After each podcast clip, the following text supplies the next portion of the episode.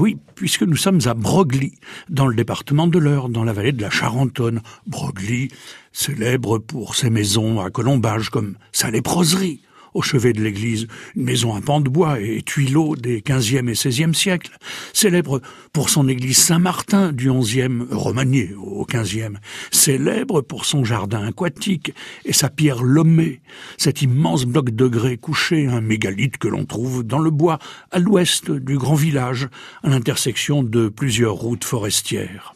Et puis, Broglie est aussi célèbre pour son grand château, le château historique des ducs de Breuil. Et oui, car si on dit Broglie pour la commune, on prononce Breuil pour le nom de famille. Ce grand château, donc, qu'ont connu Augustin Fresnel et Léonore Mérimée.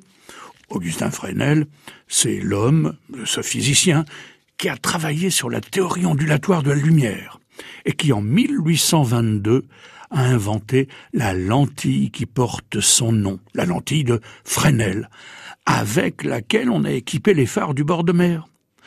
Augustin Fresnel était, par sa maman, Augustine, le neveu du peintre Léonore Mérimée, lequel n'est autre que le papa de Prosper Mérimée, l'écrivain et archéologue à qui l'on doit des romans comme La Vénus d'Île, Colomba ou encore Carmen, que Georges Bizet utilisera pour composer son opéra dans lequel Don José est tragiquement amoureux de la belle bohémienne andalouse. Broglie c'est aussi le village natal de l'inspecteur principal Berrurier, le collaborateur préféré du commissaire San Antonio. Et Broglie, oui, dans l'imagination de l'auteur Frédéric Dard. Broglie ne s'appelle plus Broglie, mais Saint-Logdu le Vieux.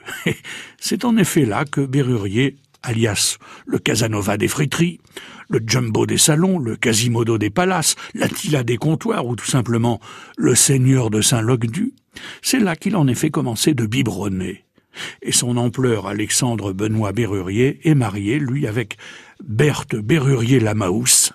Euh, voilà qui nous éloigne quand même de la belle Carmen.